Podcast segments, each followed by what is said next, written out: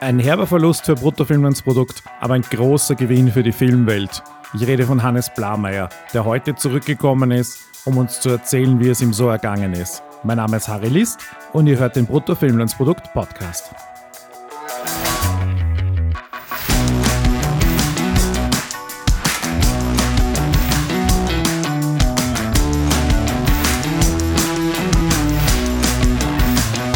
Bevor es mit der Folge wirklich losgeht, noch zwei kurze Anmerkungen. Erstens, wir haben diese Folge im Sommer aufgenommen. Das heißt, die liegt schon ein bisschen länger auf Lager, falls es irgendwelche Anspielungen oder Anmerkungen gibt, die irgendwie aus der Zeit gefallen scheinen, dann ist es so. Zweitens, das Gespräch mit Hannes habe nicht ich geführt, sondern unsere Birgit. Die hat ja ähnliche Interessen, äh, was ihre Karriere angeht.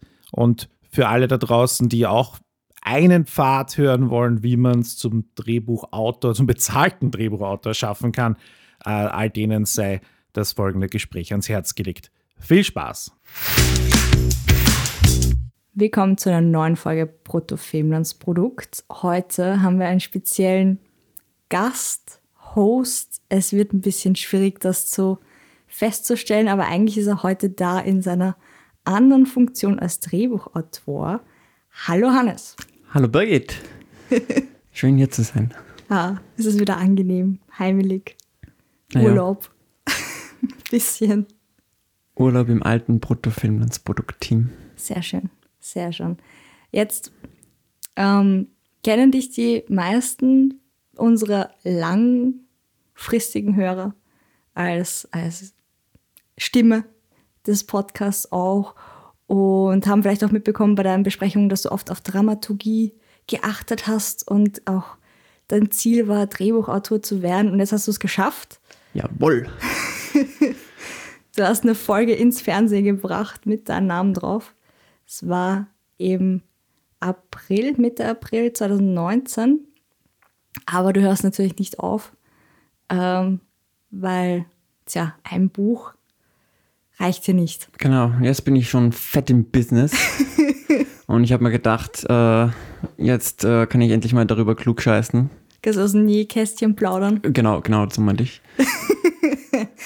Immer schön bescheiden bleiben, sonst. Ja, also es war ein langer Weg, aber äh, habe es tatsächlich geschafft, eben endlich mal, also endlich, äh, dass eine Folge von mir produziert worden ist. Das ist Back is Back, äh, Folge 210, Familienbande, das Staffel und leider auch Serienfinale. Uh.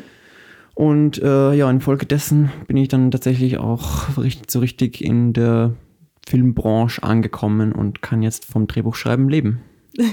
okay. Hm, geht das so leicht? Ja, leicht. Also es war eher eine Jahre oder fast jahrzehntelange Reise, die ich angetreten habe, um dorthin zu kommen. Und ja, darüber möchte ich auch heute mit dir sprechen oder ah, du mit schön. mir. Ja, du wirst uns ein bisschen erzählen, was, was dein Werdegang ist, war, war ähm, und, und wie man sich das so vorstellen kann. Weil es gibt ja einige Gerüchte darüber, was es heißt, Autor zu sein oder Drehbuchautor zu sein und ähm, ist wahrscheinlich doch deutlich unterschiedlich, je nachdem, was man macht. Aber du wirst uns mal deine Erfahrungen erzählen, die wahrscheinlich auch relativ typisch ist für fürs Fernsehen. Ja, ja und nein, weil ich ja nicht Film studiert habe oder nicht irgendwie langfristig studiert mhm. habe und ich an dieser typischen Quereinsteiger bin. Mhm, ja. ähm, was aber gleichzeitig auch relativ üblich ist ja, in der Filmbranche, doch. wobei halt jeder auch eine andere Geschichte hat. Ja, man braucht auch einen anderen Zugang. Es kann nicht sein, dass alle quasi denselben Hintergrund haben, sonst wird es ja ein bisschen langweilig beim Erzählen. Ne? Also es ist auch immer sehr wichtig bei Autoren, dass man Lebenserfahrung hat, weil sonst. So ist es. Zuerst ja. selber gelebt zu haben, um dann darüber zu schreiben. Ja, das bringt doch schon mal dazu, dass du ein bisschen aus deinem Leben erzählen kannst, dass dich dorthin gebracht hat, Drehbuchautor zu werden. Erstens mal, was war die Motivation, diesen Wunsch zu fassen? Oder wolltest du es immer schon werden oder kam dir das erst? Oder? Äh, nee, ich wollte das nicht immer schon werden. Ich wünschte, ich könnte so sagen, wie, wie, wie oft in irgendwie Interviews lese, so, oh ja, ich habe schon als Kind immer so Geschichten erzählt und ich wollte immer schon das werden. Das war bei mir nicht der Fall. Ähm, ich habe tatsächlich ja eigentlich äh, Englisch und äh, Mathematik auf Lehramt studiert und mhm. äh, habe auch das Studium fertig gemacht. Das heißt, ich bin eigentlich ausgebildeter Lehrer, habe aber nie das Praktikumsjahr gemacht. Ich habe studiert, weil ich äh, eigentlich ursprünglich Lehrer werden wollte. Dann während des Studiums habe ich aber, sage ich mal, einen charakterlichen 180 gemacht und ähm, mich auch beruflich neu orientiert. Wusste dann, scheiße, das Lernen bis jetzt nicht mehr, aber ich mache jetzt das Studium fertig, während ich versuche herauszufinden, was ich machen möchte. Mhm. Und dann habe ich mich auf einem Rat eines Kollegen mal eine, eine Woche lang Zeit genommen und ich habe mir eine ganz große Mindmap gemacht mit all meinen Interessen, mit all meinen Talenten, mit all meinen äh, Sachen, die ich machen will und, und äh, Hobbys und so weiter. Und dann hat sich für mich auch einfach herauskristallisiert, dass ich Drehbuch, irgendwas mit Drehbuch machen möchte. Drehbuch mhm. schreiben ist natürlich da das, der erste Aufhänger. Ähm, oder Dramaturg zu werden. Äh, weil ich halt sprachlich, äh, sprachliches Talent habe. Als Mathematiker habe ich äh, irgendwie ein sehr analytisches Denken und ich denke, mhm. dass beim Drehbuchschreiben und bei der Dramaturgie man genau äh, diese beiden Sachen kombinieren muss. Gleichzeitig, ich war damals total süchtig nach äh, Episodenkritiken. Mhm.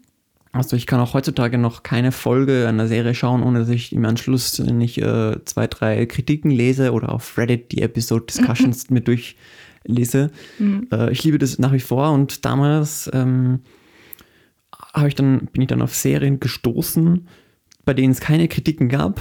Schnell ermittelt zum mhm. Beispiel. Und okay. äh, dann habe ich kurzerhand beschlossen, diese selber zu verfassen. Und so hat es dann für mich angefangen, damals mit Blameyer TV meine Kritiken zu schreiben und äh, ja, später dann auch bei Bruttofilm ans Produkt. Und in gewisser Weise bin ich dem auch ja heute immer noch treu, verbunden und treu geblieben, weil ich ja nach wie vor Artikel schreibe für Bruttofilm ans Produkt. Ja, das stimmt. Das könnt ihr auch auf unserer Website nachlesen, was uh, Hannes sich so denkt zu den Serien im österreichischen Fernsehen. Ähm, das heißt aber, du hattest quasi ein sehr reges Interesse auch an Serien und daraus ist ein bisschen der Wunsch entstanden, das zu machen, oder? Genau, absolut. Ja. Also genau genommen hat es sogar angefangen mit Lost.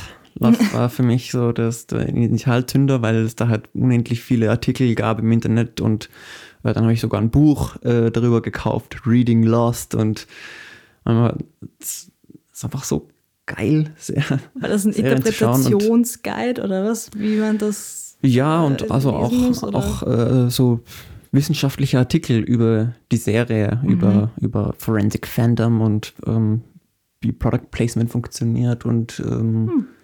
oder beziehungsweise bei Lost war es ja eher so andere fiktive Produkte, die verwendet wurden. Wurscht geht jetzt zu weit. ähm, es ging sehr, sehr hinter die Kulissen quasi recherchiert und, und mehr als das normale Konsumieren einer Serie. Genau, genau. Und äh, ich dachte mir einfach, also sowas selber zu machen, das wäre einfach der Wahnsinn. Und ja.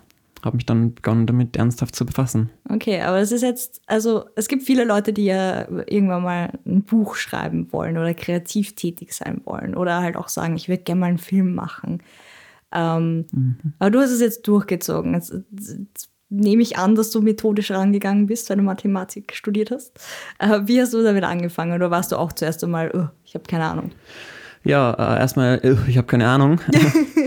Und ähm, ich habe mir halt dann gedacht, ich will jetzt herausfinden, ob ich wirklich das als Beruf verfolgen möchte oder ist es nur ein Hobby? Das mhm. war für mich so eine zentrale Frage noch. Und dann habe ich mir ein Auslandssemester gegönnt ähm, mhm. in New Orleans. Das hätte ich jetzt vom Studium her nicht unbedingt äh, machen müssen von der Zeit her, mhm. aber ich habe da die Möglichkeit gehabt, ein paar Kurse im, im Ausland zu machen und dann habe ich mir gedacht, ich studiere Englisch, da kann ich einfach irgendwelche englischen Kurse machen und dann mhm. habe ich ähm, äh, Introduction to Film, äh, Arts und ähm, äh, Beginning from Production und vor allem ähm, einen Anfänger, Anfänger Drehbuchkurs da im Ausland gemacht, mhm.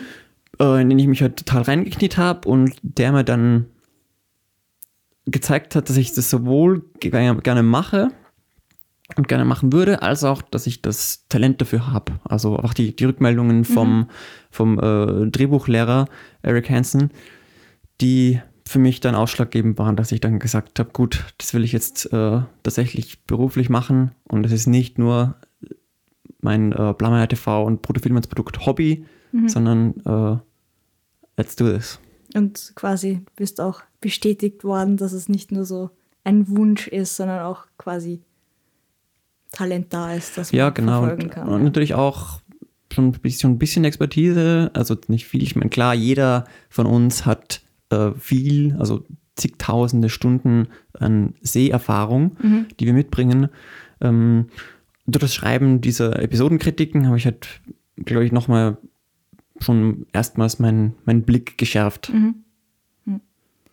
Okay, das heißt, du warst jetzt, du hast studiert, hast dieses Semester gemacht und dann, was hast du dann gemacht?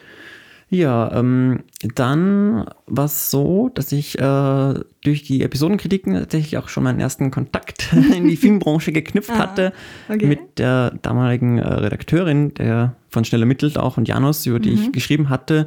Und ähm, so äh, ja, hat mir da die Frau Magistra Katharina, Katharina Schenk da mal eine, äh, sage ich mal, Audienz beim Österreichischen Filminstitut äh, versorgt oder ich weiß nicht mehr ganz genau, wie das war, aber jedenfalls hat, das dazu gesorgt, dass ich da einen kleinen Job angenommen hatte als äh, Lektorat oder ich durfte Lektorate ähm, verfassen fürs Österreichische Filminstitut bei Projekten, die vielversprechend waren, aber noch keine Förderung bekommen haben, wo sie denken, ah, hey, wenn das nochmal irgendwie in eine bestimmte Richtung oder wenn es nochmal irgendwie überarbeitet wird, dann würden wir das sehr gerne fördern.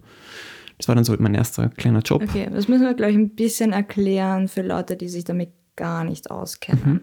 Also normalerweise ist, also da werden quasi Stoffe oder schon fertige Drehbücher eingereicht. Ja, ähm, Stoffe, Stoffe, das sind, das sind äh, Treatments gewesen, also so Ah, okay. 15-seitige und ähm, ja, die sind mir einfach zum Lesen gegeben worden Mhm. und dann habe ich da äh, ausführliche Lektorate erstellt, also 15-seitige Genau. Dinger, glaube ich, ähm, die Also- dann die an die Autorinnen und Autoren gesandt wurden und ähm, ja, so habe ich dann auch wieder neue Leute kennengelernt, äh, den, unter anderem den Adrian Geuginger, da habe ich, äh, bin ich damals auf das äh, irgendwie auf eine sehr frühe Fassung von ähm, Die Beste aller Welten gestoßen. Ach so, jetzt wo ich dran denke, nee, Blödsinn, das waren schon die, die Drehbücher. Achso, schon die fertigen. Okay. Genau, äh, und nur in Ausnahmefällen war das nur das War Treatment. Also mal, äh, glaub, ich weiß nicht, ob wir die Thematik schon mal im Podcast äh, hatten, aber Treatment ist quasi so eine Zusammenfassung der ganzen Handlung mit Schluss, Mhm, genau. ähm, aber noch nicht ausgearbeitet, das heißt kein Dialog oder sonstiges. Das heißt, man kann schon gut abschätzen, ob die Geschichte funktioniert. Natürlich Mhm, ist es immer noch nicht das fertige Drehbuch, da kann sich noch einiges ändern, beziehungsweise wie es dann umgesetzt wird, ist Spur anders, aber man kann beim Treatment schon mal sagen, ob die Story grundsätzlich funktioniert. Und wenn man ein Drehbuch lektoriert, ist es so, dass man wirklich analysiert aufs Kleinste. Struktur, Charaktere, wie ist die Sprache, ist es also wirklich eben 15 Seiten, 15 Seiten Kritik quasi drüber hast du geschrieben, ähm, dass man wirklich ausführlich sagen kann, okay, hat das Hand und Fuß, spricht das Leute an, wird das was? Das hast du gemacht. Genau, so ist es, ja. Okay. Und, und ja, versucht haben auch schon Vorschläge für Verbesserungen Ja. zu machen. Äh, es hat es dann nicht ewig gegeben, weil das Filminstitut hat sich dann auch äh, wieder dafür entschieden, das wieder ein bisschen zurückzufahren. Ähm, aber ja, es war meine erste kleine äh, Stelle und die mir auch wieder Selbstvertrauen gegeben hat, auch, hey, ich, ich glaube, ich kann das.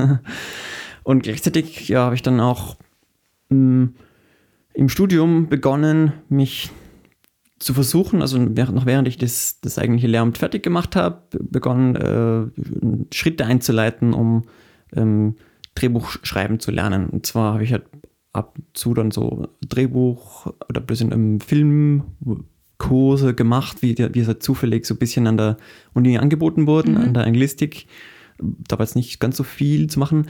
Ähm, und zweitens habe ich dann meinen äh, Diplomarbeitsbetreuer Mario Clara dazu überzeugen können, dass mein Thema ähm, The Art of the Arc ist, also irgendwie die Kunst der Charakterbögen in seriellen TV-Narrativen.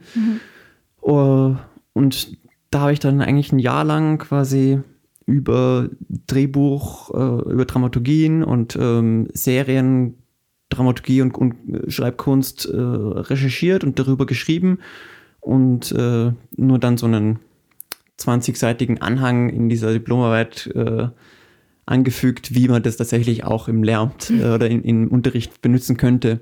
Also es ist nicht ganz fingiert oder so, aber äh, de facto habe ich mich da ein Jahr lang in die Seriendramaturgie Dramaturgie einlesen können. Mhm. Habe auch sehr viel aus der Narratologie da mitgenommen äh, und war ein sehr lehrreiches Jahr. Und ich habe dann auch schon vorbereiten angefangen, ähm, mein Auslandsdienstjahr in Los Angeles. Da habe ich ja von 2015 bis 2016 ähm, ein Jahr lang im Holocaust-Museum gearbeitet mhm. und meinen Gedenkdienst geleistet. Äh, und das war natürlich schon auch eine bewusste Entscheidung, nach Los Angeles zu gehen, ähm, die, war, die mit viel Aufwand und äh, Geld und äh, Herzblut äh, verbunden war. Mhm. Aber das war es mir wert, weil, und es war auch eine, eine mega Entscheidung im Retrospektiv, weil ich halt dann in diesen zwölf Monaten Los Angeles in meiner Freizeit, also fast ausschließlich äh, dazu verbracht habe, Drehbuchschreiben zu lernen, ähm, an Unikursen und an Schreibgruppen und mhm. ähm, ja, in der Freizeit selber. Und das war natürlich auch nochmal eine sehr lehrreiche Sache. Was ich da auch gemacht habe, ist äh, unglaublich viele Drehbücher gelesen. Also in okay. diesen Jahren. Ähm, ich, habe das Glück, dass ich das einfach total gern mache und mhm. ich habe da total den Film im Kopf. Ja, das ist halt für mich fast genauso gut, wie wenn ich den Film schaue. Also mhm. klar, ein bisschen irgendwie anstrengender, aber nicht viel. Ähm, und da habe ich halt dann ja, in diesen Jahren hunderte von Drehbüchern gelesen. Am liebsten über meine Lieblingsserien. Lost gibt's, habe ich zig Bücher, weil, was jemand die braucht. Aber wie hast du die bekommen? Waren das digitale oder waren das wirklich auch analoge, die man in der Hand halten konnte? Ähm, Wo die, kriegt man sowas her? Also im Netz habe ich viel gefunden. Mhm. Äh, dann für Diplomarbeit zum Beispiel habe ich mir habe ich einfach die Autoren kontaktiert und ähm, habe dann ja die ganzen Drehbücher zu Cop Stories und Janus und mhm. so weiter äh, mir zugeschickt, zuschicken lassen. Ähm, dann von Buffy the Vampire Slayer kann man sich tatsächlich die Drehbücher, äh, eine ausgedruckte, also in, in Büchern kaufen. Mhm. Äh, wirklich super günstig und es ist auch eine meiner allerliebsten Lektüren. Jedes Jahr lese ich mir da ein paar Buffy-Folgen noch durch, weil die auch total super geschrieben sind, vom Stil her, wie ich finde. Und ähm, in meiner Zeit in Los Angeles habe ich dann, also habe ich das Glück gehabt, dass meine Arbeitsstelle einen Block entfernt war von der WGA Library und habe dann zweimal in der Woche bin ich einfach rübergegangen in die Bibliothek und habe ja die ganzen aktuellen Serien auch gelesen, anstatt Kann zu schauen. Kann man da ausborgen oder war das auch? Nein, leider ausborgen leider nicht, aber man muss dort lesen. Mhm. Aber keine Ahnung, da habe ich auch also hunderte von Drehbüchern gelesen. Ich habe okay. Madman gelesen und ich habe die ganze erste Staffel von Mr. Robot und mhm. Staff drei Staffeln von The Americans gelesen und so weiter mhm. und so mhm. weiter. Ähm, gut, dann warst du in LA? Bist du wieder, hast du, du hast in Wien studiert, äh, auf Lehramt? Äh, nein, in äh, Innsbruck. In Innsbruck, okay. Das bringt mich gleich zur nächsten Frage. Wie bist du nach Wien gekommen und warum? Ja, nach Wien. Ähm, nach meinem Gedenkdienst in Los Angeles habe ich mir gedacht, okay, ich will jetzt wirklich in die österreichische Filmbranche einsteigen. Wie mache ich mhm. das? Äh, ja, gibt es ja irgendwie keinen großen Guide. Ähm, ich habe vielleicht äh, ein paar Kontakte gehabt, aber äh, ich muss jetzt auch erstmal beweisen, dass ich Drehbuch schreiben kann und ähm, wie komme ich in die Filmindustrie? Und ich habe mir halt gedacht, ich muss dafür nach Wien ziehen. Ich habe zum Glück die Unterstützung meiner Eltern gehabt, mhm. sodass ähm, ich jetzt noch nicht einen Job gehabt habe, als ich nach äh, Wien gelebt habe, äh, gezogen bin mhm. und habe dann auch in meinem Jahr in Wien der Teilzeit gearbeitet und währenddessen an meinen Drehbuchprojekten äh, hat gewerkelt mhm. und habe da versucht, ja, einfach Kontakte zu knüpfen, ähm, mich möglichst, äh, wie soll ich sagen, ähm, optimistisch und ich gehe jetzt nach Wien und verleibe mir alles ein, was mit Drehbuch zu tun hat mhm. und äh, schreibe Drehbücher und dann lerne ich Leute kennen und denen, denen zeige ich die Drehbücher und so schaffe ich es bestimmt rein in die Industrie. Du sagst ja schon so, als, als wäre das nicht passiert. Nein, es war äh, nicht so extrem produktives Jahr, muss ich sagen. Okay. Also ist natürlich einerseits immer schwierig, wenn man irgendwie keine Deadline hat. Äh, mhm. und mit Prokrastination und ähm, da war ich zeitenweise auch also nicht so sonderlich äh, diszipliniert, Mhm. in, vor allem in diesem Jahr in, in Wien. Ähm, ja, ich habe schon bisschen was erreicht in diesem Jahr, aber jetzt nicht so wahnsinnig viel. Also ich habe Es hat halt, sich auch leider keine Möglichkeit ergeben. Kann man das auch so sagen? Mm, Ist ja, erst zum Schluss schon? hin hätte hätte sich Okay. dann eine ergeben. Okay, ja. Ähm, Und dann, ich habe hab halt versucht, bei allen Veranstaltungen vom Drehbuchforum teilzunehmen und Mhm. zu, zu verstehen erstmal, was ist dieses Drehbuchforum? Das Mhm. ist ja, ja wie so eine Plattform für Drehbuchautorinnen und Autoren in Österreich, die halt viele Veranstaltungen haben, Ausschreibungen haben auch. Mhm.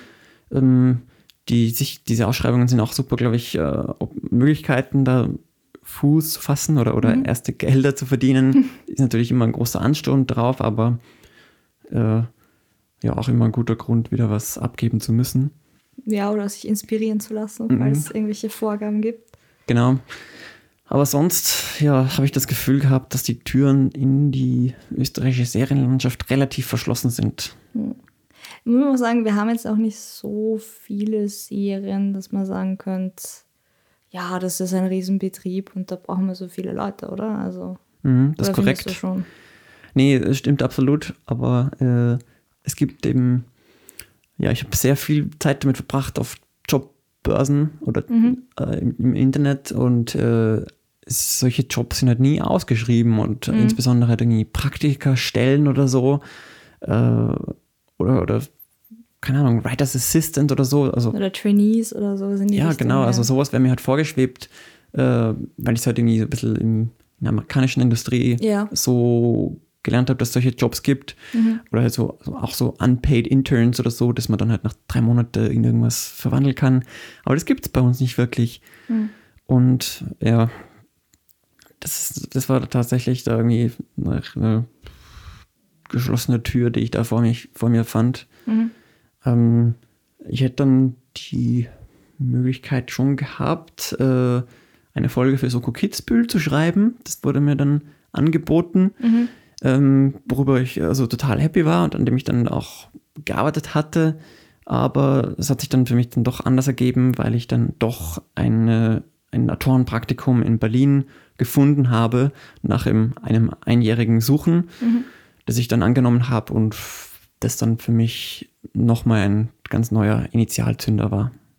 Okay. Da hast du dann was gefunden, was gepasst hat quasi oder was dir mehr so vorgeschwebt ist, wie, wie du es gelernt hast in den USA, sagen wir so. Jein, also es ist schon immer noch was anderes dann, als wie wenn man es in den Büchern liest. äh, es ist, also wie gesagt, es ist eigentlich so gut wie nie ausgeschrieben, da so eine äh, Autorenpraktikumstelle und da hatte ich dann das Glück, sowas zu finden, Mhm. beziehungsweise Glück setze ich jetzt mal unter Anführungszeichen, weil ähm, Du hast doch viel geschaut. Genau, also man, man muss auch immer seines eigenen Glückes Schmied sein und äh, dadurch, dass ich da halt das so intensiv die Jobbörsen verfolgt habe ähm, und auch schon ein bisschen was ähm, für mich geschrieben hatte, war ich dann in der idealen Lage, mich dafür zu bewerben. Es war nämlich so, dass bei dieser Ausschreibung, das war damals eben für diese, äh, ähm, für Back is Back, Staffel 1 und Staffel 2 dann im weiteren Verlaufe, ähm, ein Autorenpraktikum war ausgeschrieben und als Aufgabe war gestellt, dass man einen A-Plot für eine bereits, also einen neuen A-Plot für eine bereits bestehende Serie schreiben sollte. Also ein A-Plot ist einfach nur, ähm, zum Beispiel bei einer Krimiserie, es geht halt um den Fall. Das Ja. das ist der große A-Plot der Geschichte. Die Haupthandlung quasi, ja. Genau. Und ähm, weil ich äh, in Los Angeles ein äh, spekulatives Drehbuch geschrieben hatte über Jessica Jones, mhm. einfach zu, damit ich es mir selber beibringen, das äh, Drehbuch schreiben, habe ich dann einfach die Geschichte, die, die ich in ein Drehbuch verwandelt hatte, Mhm. einfach nochmal auf eineinhalb Seiten zusammengefasst und dann gleich abgeschickt. Und die Tatsache, dass ich mich dann für diesen Job so schnell beworben hatte, weil ich ihn, als einer der ersten ausgeschrieben gesehen habe und Ja. dann auch gleich schon einen, einen A-Plot parat hatte, ja. hat dann dazu geführt, dass ich, also unter anderem dazu geführt, dass ich äh, sofort eingeladen wurde zum Vorstellungsgespräch und ähm, ja, da habe ich dann durch meine Einstellung geglänzt, wenn ich sagen darf. äh, So den, den österreichischen Charme äh, spielen lassen. ja, oder es ging mehr einfach um Bescheidenheit. Ah, okay. Also das war mein Chef, der, der beim Interview da dabei war, der Tommy Wash hieß der. Ähm, das war dem sehr wichtig, dass er such, hat halt junge Leute gesucht und junge Leute, die halt unbedingt besser werden wollten. Und die jetzt nicht irgendwie behaupten, naja, sie sind irgendwie da schon blitzgescheit und sie sind schon Drehbuchautoren, weil es ja eigentlich ein Beruf ist, den man ähm, den man sich erst, erst als solcher bezeichnen sollte, wenn man es wirklich, glaube ich, beruflich macht und nicht Ja. äh, schon, wenn man es als Hobby macht. Ähm, glaube, es ist jetzt An Ansichtssache, wie man das macht. Jedenfalls äh, beim, im Vorstellungsgespräch, da habe ich halt gesagt, ja, ich habe schon jetzt zwei Drehbücher geschrieben, aber also ich will, ich will, ich will mich professionalisieren. Es ist, ich kann es noch nicht so gut und ähm, ich will, ich will hier was lernen und natürlich auch was beisteuern, eh klar. Und das hat ihm so imponiert, dass er mich dann äh, eingestellt hat. Also du hast vorbereitet und ehrlich. Das war dein Geheimrezept.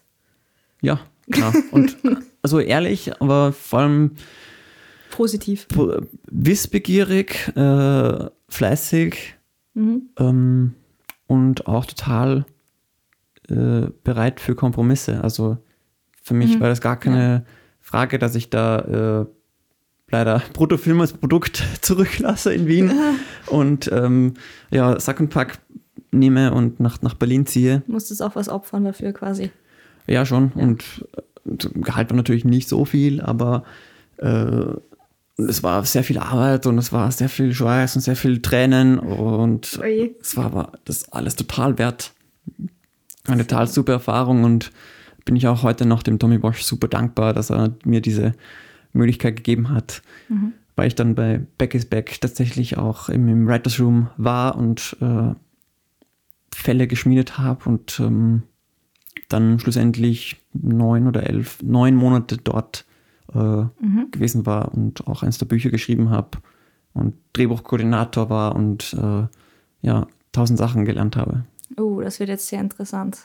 Erklär uns, wie ein Writers Room abläuft, wenn du schon so Wörter in den Raum stellst. Ja, Writers Room ähm, gibt es ja in Deutschland und ja, in Deutschland eigentlich schon seit 25 Jahren, bei gute Zeit, schlechte Zeiten. ähm, ist jeder irgendwie anders. Ich bin jetzt gerade in meinem dritten. Ähm, bei Back ist, also Room ist schon natürlich immer das, was man liest, was es in Amerika gibt und was so toll ist. Äh, und es ist auch tatsächlich so, dass man, wenn man zusammen im, im Raum sitzt und die Geschichte sich überlegt und plottet, dass da man auch zu zweit oder zu fünft so viel, so viel mehr Ideen hat, dass wie wenn man allein im Kämmerchen sitzt und es ständig auch im durch den regen Austausch immer wieder abklopft, ob das Sinn ergibt, ob das emotional ist, ob das richtig ist. Ja, dass da immer viel weitergeht. Bei ich habe drei sehr unterschiedliche erlebt. Bei Back is Back war das Writers Room, war das eher nur so in den seltenen Fällen, dass wir wirklich alle gemeinsam am Tisch gesessen sind Wie und viele wart ihr da insgesamt? Zeitenweise am Anfang nur drei und dann äh, später auch mal acht oder neun oder so. Mhm. Okay. Also da war dann schon Full House, äh, gerade als die zweite Produktion, äh, die zweite Staffel also in Präproduktion ging und wir noch äh, mit Ach und Krach unsere Drehbücher äh, fertig bekommen haben, um sie in die zur Produktion zu schicken. War eine sehr spannende Zeit. Ähm, da, also, aber insgesamt war das eher selten, dass wir alle gemeinsam am Tisch gesessen sind und wirklich an einer Geschichte gearbeitet haben. Es war öfters so, dass unser Head-Autor Tommy Wosch die Arbeiten äh, delegiert hat. Ähm, Writers Room ist ja keine Demokratie. Nein. Und äh, da haben wir also auf jeden Fall immer für den äh, Head-Autor gearbeitet und er hat uns halt immer Aufgaben zugewiesen. Äh, zum Schluss war das natürlich äh, das Drehbuchschreiben, wo, man, wo man dann auch von zu Hause aus äh, hat schreiben können. Aber auch davor, ich meine, wir haben da die unterschiedlichsten Aufgaben immer gemacht. Manchmal haben wir eineinhalb Tage Zeit gehabt, um ähm, eine Figur irgendwie was Besonderes geben zu lassen. Was könnte das sein? Und dann haben wir halt stundenlang gebrainstormt oder jeder hat für sich sich Fälle ausgedacht, die ja bei Back is Back, eine Anwaltsserie, Mhm. verhandelt werden könnten. Jeder hat sich sie sich selber ausgedacht und dann, ähm, als der Chef wieder angerufen hat, hat man die ihm gepitcht, also ihm präsentiert, versucht ihm die zu verkaufen. Mhm. Ja. Ähm, und dann hat man wieder ja, Texte selber umgearbeitet. Also da war schon auch viel Einzelarbeit immer dabei. Mhm. Und dann gab es wieder Phasen, wo wir uns in Zweierteams zusammentun sollten und ähm, in zwei Tagen ausarbeiten sollten, was könnte der Bogen sein, der Staffelbogen über diese und jene Figur, Mhm. die wir dann wieder dem Chef präsentiert haben. Ja, und dann bei gute Zeiten, schlechte Zeiten ist es wahrscheinlich ein ziemlich klassischer Writers Room, wo ähm, also halt bei einer Daily, wo wir halt äh, 40 Stunden in der Woche gemeinsam am Tisch sitzen und uns überlegen, was wird diese Woche in unseren Folgen passieren. Mhm. Okay. Ja, und äh, eigentlich bei die jungen Ärzte, wo ich gerade arbeite, ist es äh, ähnlich, dass man, da ist so, da werden halt immer mehrere Folgen gemeinsam äh, Also im großen Diskutiert. Team entwickelt und dann. Ja, oder je, jeder Autor hat schon se- selber ein paar De Ideen, Mhm, ja. bringt die mit rein und dann ähm, klopft das halt irgendwie der, der, der Chef vom Writers Room irgendwie ab. Mhm. Äh, oh, diesen medizinischen Fall haben wir schon gemacht oder äh, oh, das finde ich irgendwie charakterlich interessant und dann überlegen wir uns halt über den Tag hinweg, wie wir, wie die Geschichte, wie der, wie der Bogen da sein kann und wie die Figuren da jeweils mit, ähm, mit einbezogen sind und was, was wir da Emotionales erzählen können. Kann theoretisch auch sein, dass quasi einer eine Idee hat und ein anderer und dann wird es eine Geschichte, die dann zusammengeschrieben wird oder passiert das eher selten. Wie meinst du? Also wenn zum Beispiel jemand eine Geschichte, also einen medizinischen Fall bringt Mhm. und der andere auch einen medizinischen Fall bringt und dann ist aber der Charakter in der Geschichte 1 interessant und kann aber kombiniert werden mit dem ähm, medizinischen Fall, der interessanter ist aus Geschichte 2. Kann ja, genau. passieren. Also das ist dann oft äh, ein, ein langer Weg, aber irgendwann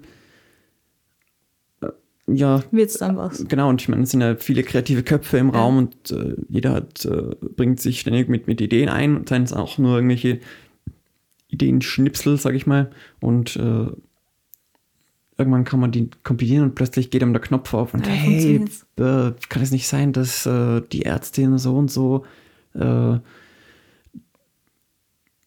Dann das macht. Ja, ja, genau, genau. Also Ja, das ist jetzt okay, ein bisschen Okay, schwierig zu erzählen. Und, Konkrete Beispiele wird irgendwie schwierig sein, Ja, genau. aber ihr könnt euch das ja vorstellen, ihr seid ja auch alle kreativ. Ähm, das heißt, aber dann, wenn es fertig, quasi das Treatment pro Folge fertig ist, wird dann Drehbuch geschrieben. Ist da eine Person dran? Sind da mehrere dran? Wird das quasi szenemäßig abgewechselt oder sitzt da wirklich ein Autor an einer Folge?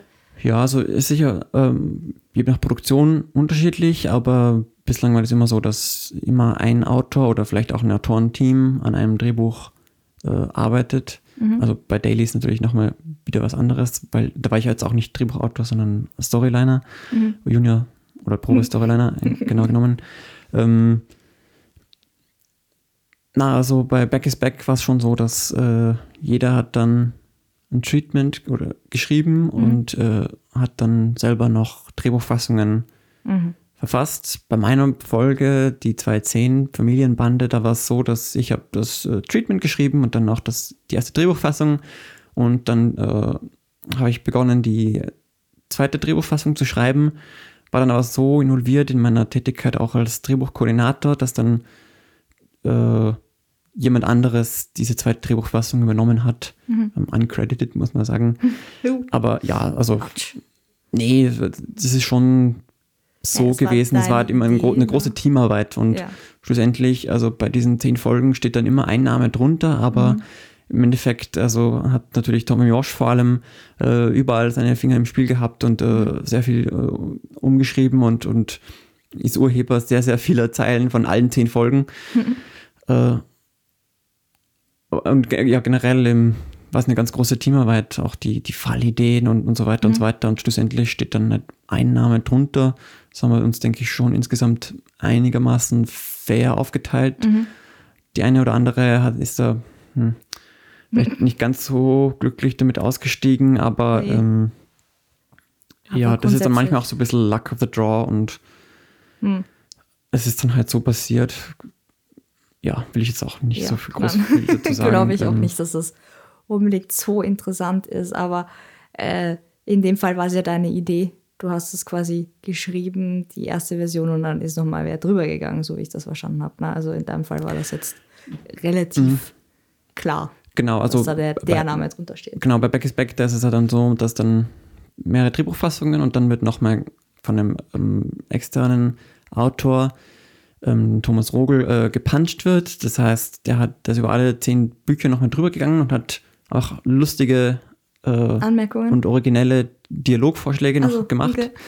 um einfach nochmal die Qualität des, des Drehbuchs aufzupeppen. Und es wurde dann auch intern im Team nochmal so äh, rumgegeben und da wurde auch nochmal gepuncht, also auch nochmal ähm, lustige Dialogvorschläge gemacht, die dann der Mhm. Chef gemeinsam mit der Katrin Böller gemeinsam durchgegangen sind und nochmal das Drehbuch flott und flotter gemacht haben. Und ähm, ja, waren immer ein sehr langer Prozess, weil wir sind da einigermaßen in Zeitnot geraten, aber äh, was ich dem Tommy Walsh immer sehr hoch anrechne, ist, dass er immer versucht hat, die, das maximale Potenzial auszuloten. Und wir haben äh, die, die Bücher bis zur letzten Möglichkeit immer noch äh, umgeschrieben und versucht besser zu machen, um auch die bestmögliche Staffel zu liefern. Sehr Und das war ja auch ziemlich inspirierend, weil, weil halt richtig reingebuckelt wurde. Da habe ich jetzt zwei Fragen dazu. Also einerseits, dieses Drübergehen ist ja wahrscheinlich auch, damit das eine einheitliche Staffel quasi ist, damit da auch irgendwie die Charaktere gleich reden. Ich meine, da seid ihr sicher auch getrillt worden, dass die irgendwie gewissen Jargon haben. Aber es ist halt immer gut, wenn eine Person nochmal drüber schaut, die quasi die grobe Idee oder die Idee der Serie oder den, ich weiß nicht, den Kodex der Serie oder die Bibel quasi im Kopf hat, nochmal drüber geht und das einheitlich ist. ja, genau. Äh, Das ist schon auch gewesen. Und du musst mir Punch erklären. wie? Punch? Äh, äh, ja, du hast gesagt, es wurde nochmal gepuncht. Das Genau, Buch. gepuncht eben, äh, wenn man, wenn ein externer Autor nochmal drüber geht und die, die an, lustige weitere Dialogvorschläge. Okay, also wie Punchline. Ist das so eine. Comedy-Anspielung oder ist es grundsätzlich, kann man das bei jedem Genre machen, dass man den Dialog äh, weiß ich verbessert? nicht genau. Ähm, Hast du es dort gelernt? aber habe ich dort gelernt, ah, ja. okay. Und ich meine, das kann man, also, das sollte man wahrscheinlich auch bei, jeder, bei jedem Ja. Drehbuch machen, Ja. dass man nochmal drüber geht und äh, sich nochmal andere Dialogvorschläge an, Ja. versucht ein, einfallen zu lassen. Wahrscheinlich vor allem in der Comedy, weil, weil eben vor allem nochmal witzige Alternativen ja, Comedy ist sehr schwierig. gefragt wurden. Da braucht man mehrere Leute, die drüber gehen. Deswegen, ich wollte fragen, ob das jetzt konkret auf, auf Comedy war oder vielleicht allgemein ist, es mir noch nicht untergekommen ist. Ähm, gut.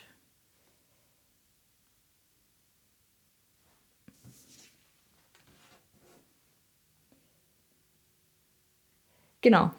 Ähm, jetzt haben wir mal besprochen, wie der Alltag wirklich war. Und jetzt interessiert mich, war es so, wie, es wie du dir es vorgestellt hast? Oder war es ganz anders und du bist mit zerbrochenen Träumen immer wieder in deine Wohnung zurückgekommen?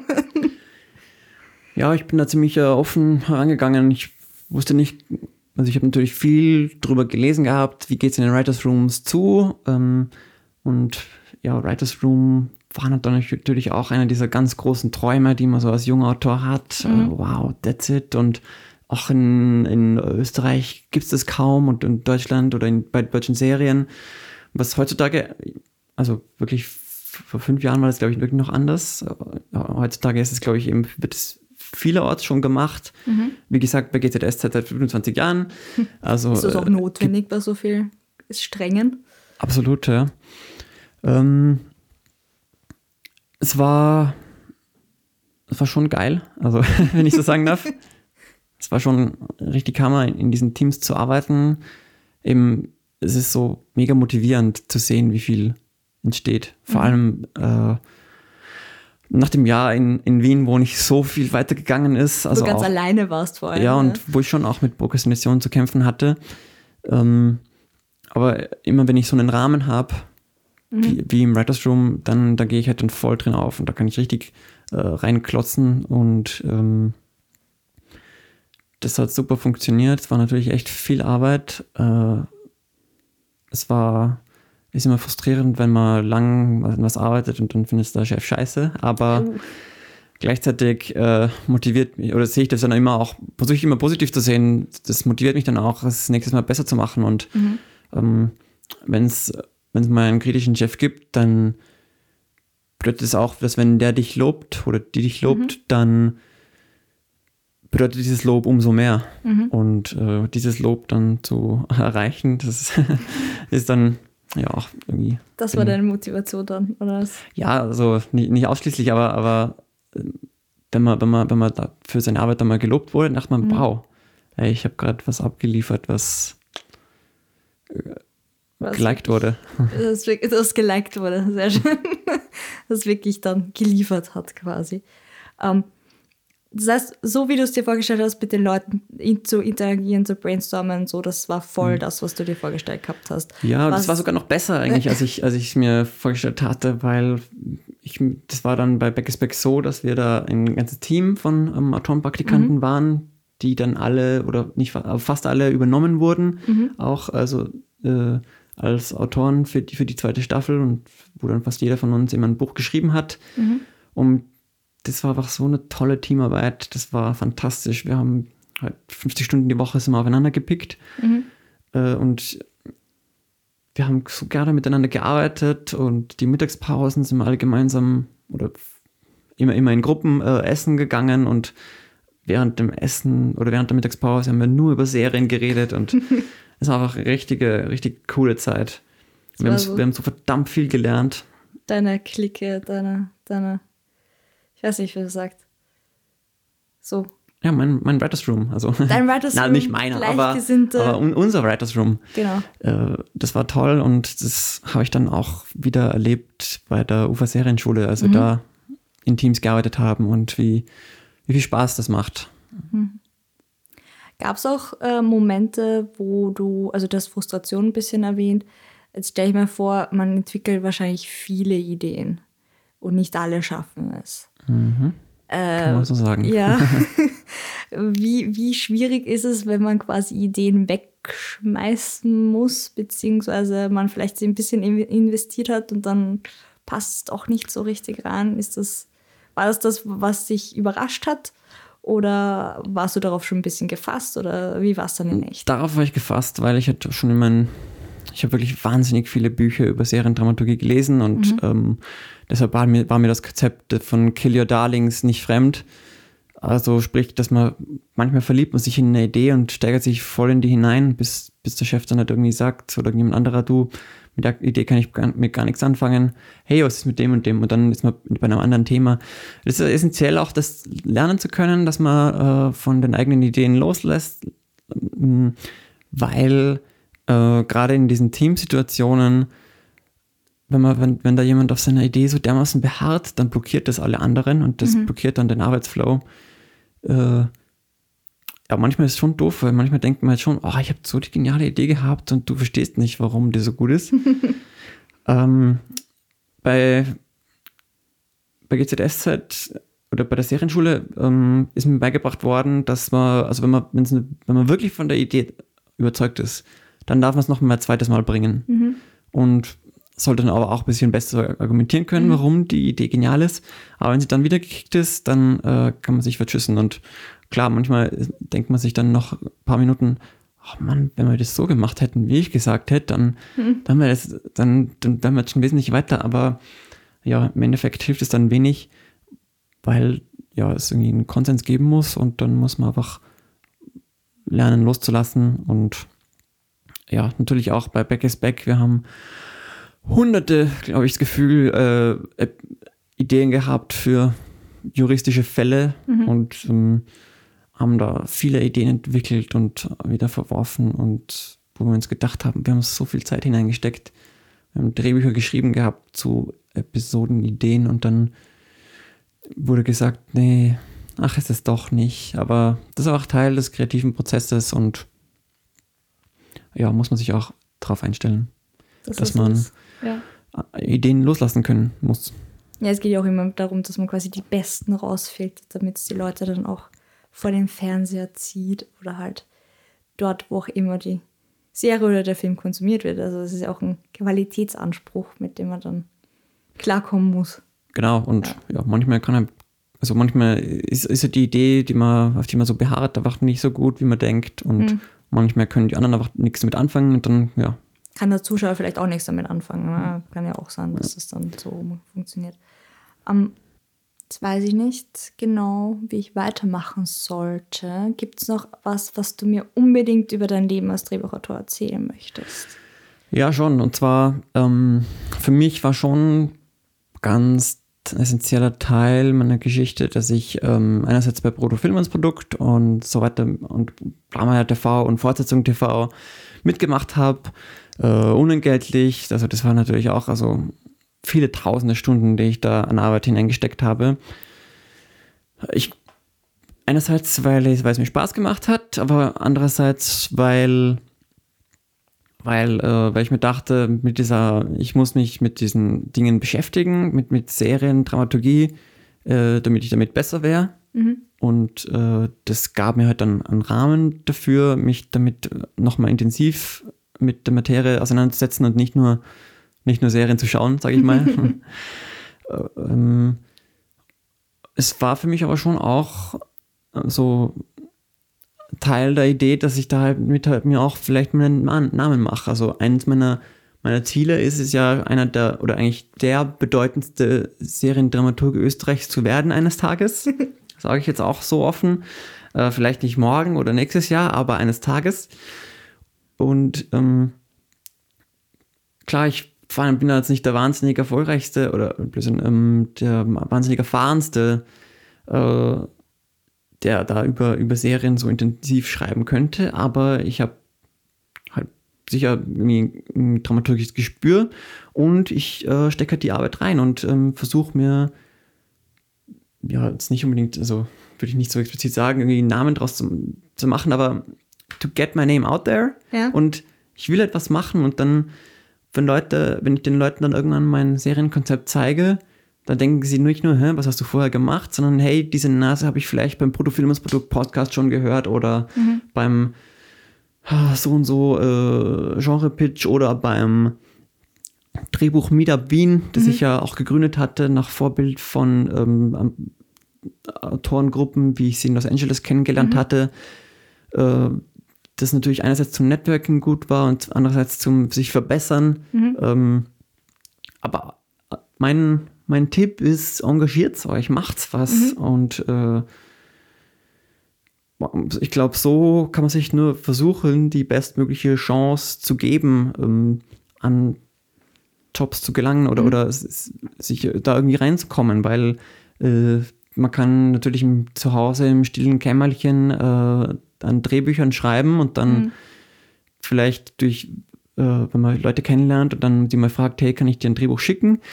Aber besser funktioniert das, wenn man halt schon irgendwie so ein bisschen was gemacht hat. Äh, und ich meine, bei, bei Filmemachern ist es ja ohnehin gang und gäbe, ne, dass man halt Kurzfilme macht, weil man Lust drauf hat, aber auch, weil man was gemacht haben will und weil man, weil man, weil man den Leuten auch zeigen will, hey, ich, also man, man, will was lernen und dann ja. will man ihnen auch was zeigen. Ich, ich, ja. ich kann diese Kurzfilme machen. Also einerseits, was ich jetzt so mitnehme aus dem, was du gerade gesagt hast, ist Fühler ausstrecken, viele Leute kennenlernen, Netzwerken und gleichzeitig auch, während man das macht, sich verbessern äh, und nicht aufhören und nicht glauben, dass, äh, weil man jetzt gerade ein Drehbuch geschrieben hat äh, für sich selber, dass das automatisch gut ist mhm.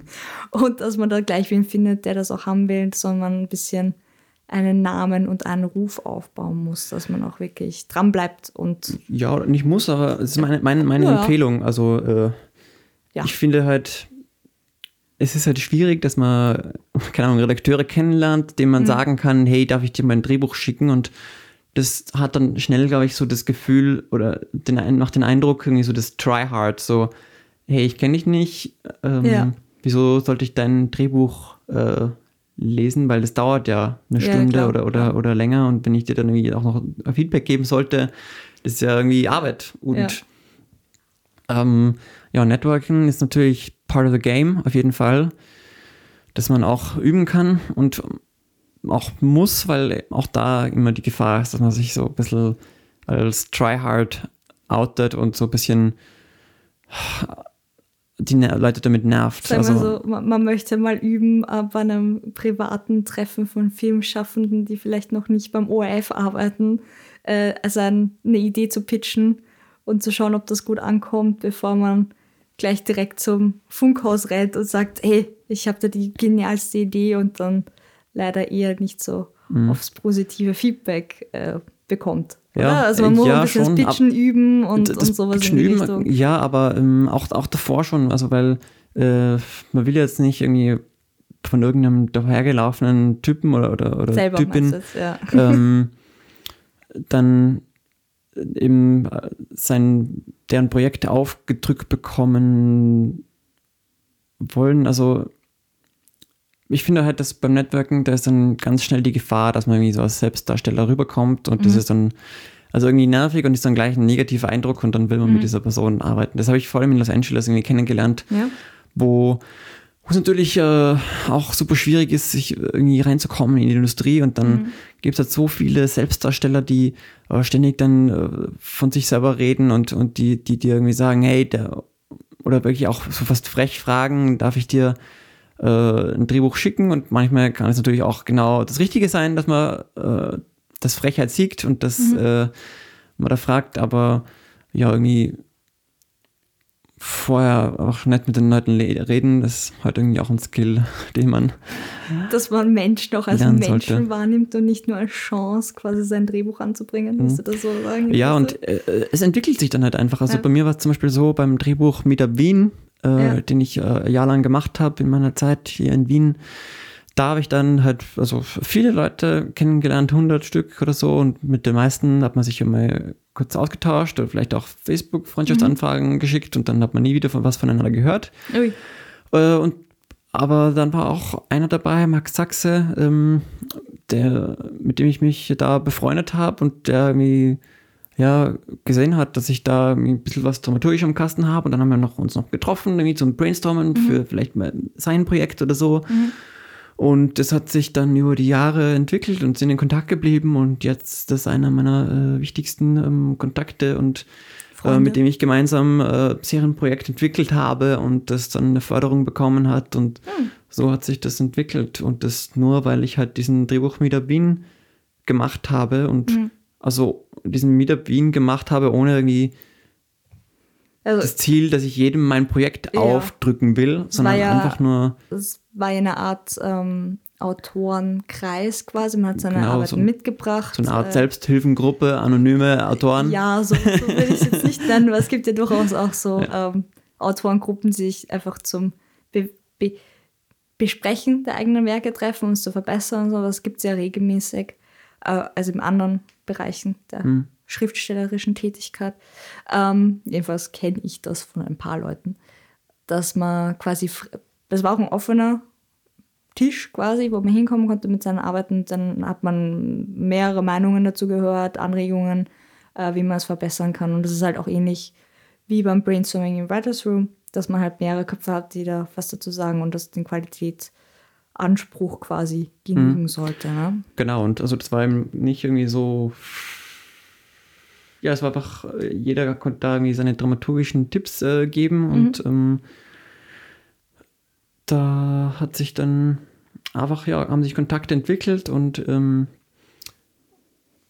das Meetup war insofern dann doch ein Erfolg für mich, also und auch für andere Leute, weil man da halt auch Leute kennengelernt hat mhm. und, und so erfahren hat, gesehen hat, wie die anderen Leute ein bisschen arbeiten. Also mhm und wie man dann vielleicht auch miteinander arbeiten könnte. Und mhm. ich meine, diesen Meetup gibt es jetzt nicht mehr, aber sonst Sachen wie wenn, wenn man einfach anbietet Leuten, dass man ihr Drehbuch liest und dann befeedbackt oder so, mhm. habe ich auch öfters gemacht, weil es mir halt Spaß macht, mhm. ähm, ohne irgendwie was dafür zu verlangen, weil ich mir dachte, hey, ähm, da lerne ich was dazu und vielleicht kann sich da auch was ergeben, irgendwie eine Zusammenarbeit, langfristig, kurzfristig, wie auch immer. Und ja, viele Wege führen nach Rom. ähm, bei, bei allem gibt es irgendwie nur eine ganz geringe Chance, dass es irgendwie zu was wird oder dass man irgendwie dann einen Job draus bekommt. Ja. Aber man muss halt vieles probieren und dann vielleicht gelingt es irgendwann. Also du bist jetzt quasi ein Positivbeispiel, dass es funktioniert. dass man einfach viel probiert und dann kommt Und nett sein, zurück, also bescheiden und auch Aufmerksamkeit anderen Leuten äh, gönnen oder halt Ja, entgegenbringen, wenn Und man was haben will. Das ist ja auch dann ein entscheidendes Kriterium im Writers Room selber, dass man halt äh, auf die Ideen anderer eingehen kann, dass man nicht zu viel selber redet und ähm, das Feedback anderer ignoriert, weil man so von seiner eigenen Idee überzeugt Ja, ist, wie ja. gesagt. Äh, da kann man dann schon auch in der Interaktion, im, im normalen Gespräch, glaube ich, immer schon ein Gefühl dafür entwickeln, wie man zusammenarbeiten könnte, ob das jemand ist, der auf andere Menschen eingeht und ja. Also hast du uns jetzt auch noch die Social Skills erklärt. Ja, ja, also ich meine, ich meine, ich bin jetzt hier gerade ein unglaublicher das- Klugscheißer. ja, ne? Ich bin jetzt seit, äh, seit zwei Jahren Drehbuchautor oder kann davon leben und äh, seit einem Jahr darf ich mich, glaube ich, als solcher bezeichnen. So. Erst. Nächste Ähm, Station Tatort. Gerade raus. ja, naja, also Nächstes Jahr ist erledigt. ich meine, ja, ich, ich bin ja, da jetzt gerade unglaubliches Zeitloch, aber bei mir hat zum Glück funktioniert und Ja. äh, ich, meine Intention war halt jetzt einfach, dass ich so ein bisschen aus, aus, der, aus dem Nähkistchen plaudere, wie das bei mir war und, Mhm. Ja. und was mir geholfen hat. Und Genau, ähm, also du hast uns jetzt deinen Werdegang erzählt und wie es für dich gelaufen ist, beziehungsweise wie es jetzt gerade läuft. Also Room hast du es ja erzählt. Es wird noch einige wahrscheinlich geben in deinem Leben. Ja, genau. Derzeit ähm, bin ich bei Die jungen Ärzte und ab Herbst bei Gute Zeiten, Schlechte Zeiten. Und äh, ich könnte nicht begeisterter sein, weil das sind total kreative Leute, von denen ich noch unglaublich viel lernen kann und äh, bei denen die Arbeit total viel Spaß macht. Hm, sehr schön. Hast du noch irgendwelche, also sag mal so, gibt es für dich Endziel, hast du schon erzählt, du wirst der größte Dramaturg Österreichs werden? Na, nur, nur der Der bedeutendste. bedeutendste. Der bedeutendste. also ich, ja. Dass du dann auch. Ich, ich frage mich, ja, woran du das festmachst, aber das, das werden wir dann sehen. Ja, ich stelle mir das so vor, dass dann so in 20 Jahren, da gibt es äh, da im, im Büro von der äh, Film- und Fernsehchefin äh, bei des ORF so ein rotes Telefon.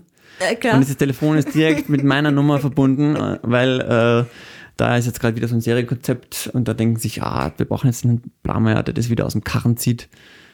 Oder mitten in, der- mitten in der Entwicklung der Serie. So, ah, irgendwie passt es auch nicht ganz. Was können wir tun? Ja, Ähm. mh, ja, also das ist jetzt nur, also eines meiner Ziele, äh, sonst habe ich jetzt nicht so ganz konkrete Ziele. Ich will halt super gute Serien machen. Ich will Sachen machen, von denen ich stolz bin und wo ich denke, die sind super gut geworden.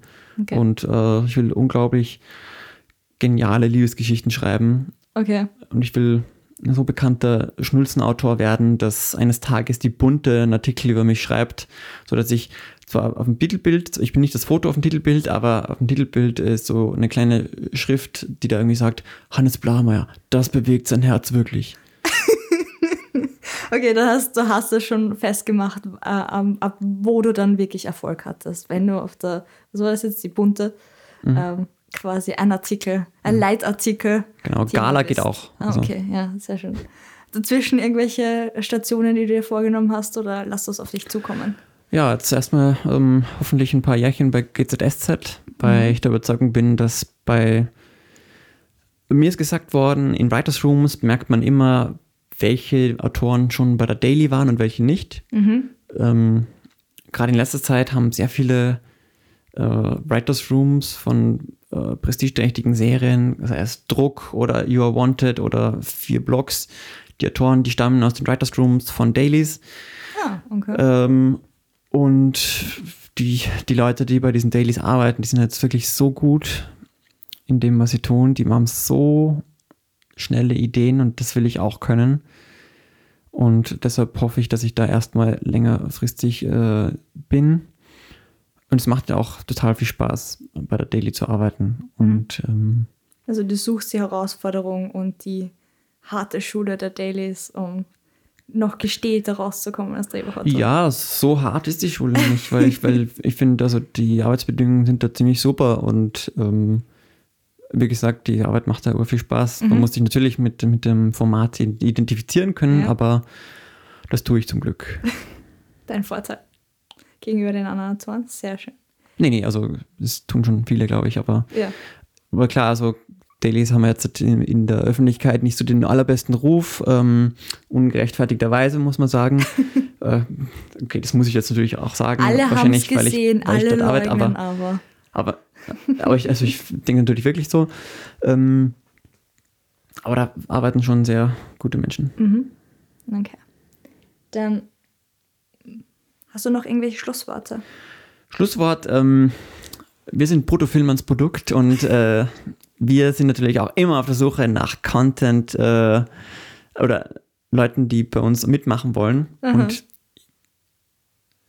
ich finde, ich, ja, ich finde, das ist natürlich nicht irgendwie ein sicherer Weg zum Drehbuchautor zu werden, aber ich so. finde, es hat mir sehr geholfen und äh, kann es nur empfehlen und wir würden uns freuen, wenn wir da mehr Leute noch in, im Team hätten. Äh, ja, das ist so für ein Bruttofilmsprodukt. Ihr könnt uns erreichen. Ja, auf Bruttofilm, Brutto, super, jetzt, jetzt verhaspel ich mich natürlich. Auf bruttofilmlandsprodukt.net könnt ihr unter Kontakt direkt schreiben oder Kommentare unter den Artikeln oder Podcasts, die euch gefallen haben oder auch nicht gefallen haben. Wir wollen eure Meinung hören. Äh, schreiben oder Social Media haben wir auch. Facebook-Seite gibt es. Twitter sind wir auch erreichbar. Genau, aber jeweils privat. Ja. Wie heißt dein Handle? Ähm, Vienna Jetschko. Und ich frage mich, ob die Leute überhaupt meinen Nachnamen buchstabieren können. Aber es ist Vienna wie die Stadt auf Englisch. Und ich, ja. Mhm. Ich werde es nicht buchstabieren. Ihr werdet es auf der Webseite finden. Sucht Bruttofilm als Produkt, da stehen unsere Namen drauf. Aber du bist natürlich da. Genau, ich bin der Ed Blameyer. Bist du auch nicht buchstabiert? ja, mit Meier mit AYE, aber das wissen ja. die Fans ja eh. Ja, deine Fans folgen dir sowieso schon alle auf Twitter, aber euch Neuen wollen wir jetzt ermutigen, das auch zu tun. Dann gibt es Neuigkeiten über das Autorenleben bei GZSZ. Ich frage mich ja wirklich, ob das gar nicht so hart sein wird, wie du jetzt behauptest. Nein, nein, also ich meine, es ist schon heftig, dass man 40 Stunden äh, jede Woche, 50 oder 47 Wochen im Jahr äh, da plottet, aber mhm. ähm, es gibt mir sehr viel und klar, mhm. man ist dann schon ziemlich äh, gar am Ende des Tages. äh, aber glücklich. Aber es ist nicht so, dass es eben der 70 Stunden in der Woche, ähm, ich mache mich total kaputt Job ist, sondern mhm. äh, es ist äh, eine total positive Arbeitsatmosphäre und mhm. Nicht so, dass ich mich da Sorgen mache, dass ich mich da irgendwie total abnütze und mir denke, oh, das werde ich sicher nur x Monate schaffen. Okay, also sollte es dann doch so sein, dann laden wir dich einfach nochmal ein und erzählst uns doch, wie schlimm es wirklich mhm. war oder wie schön es war, je nachdem. Dann danke ich dir, dass du da warst. Danke euch, dass ihr zugehört habt, jedes Mal. Danke euch, dass ihr zugehört habt. Und Baba. Tschüss.